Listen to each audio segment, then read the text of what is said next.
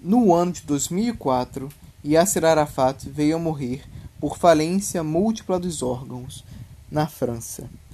Sobre a suspeita de assassinato, a viúva solicita uma exumação do corpo por parte do governo francês.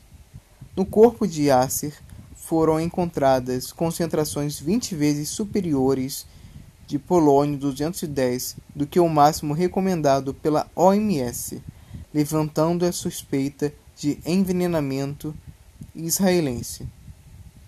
Israel nega. Com a morte de Yasser Arafat, o Fatah perdeu a liderança palestina progressivamente para o Hamas, que alcançou um número cada vez maior de cadeiras no parlamento palestino, se tornando hoje a maioria das cadeiras do parlamento controlando o governo de Gaza.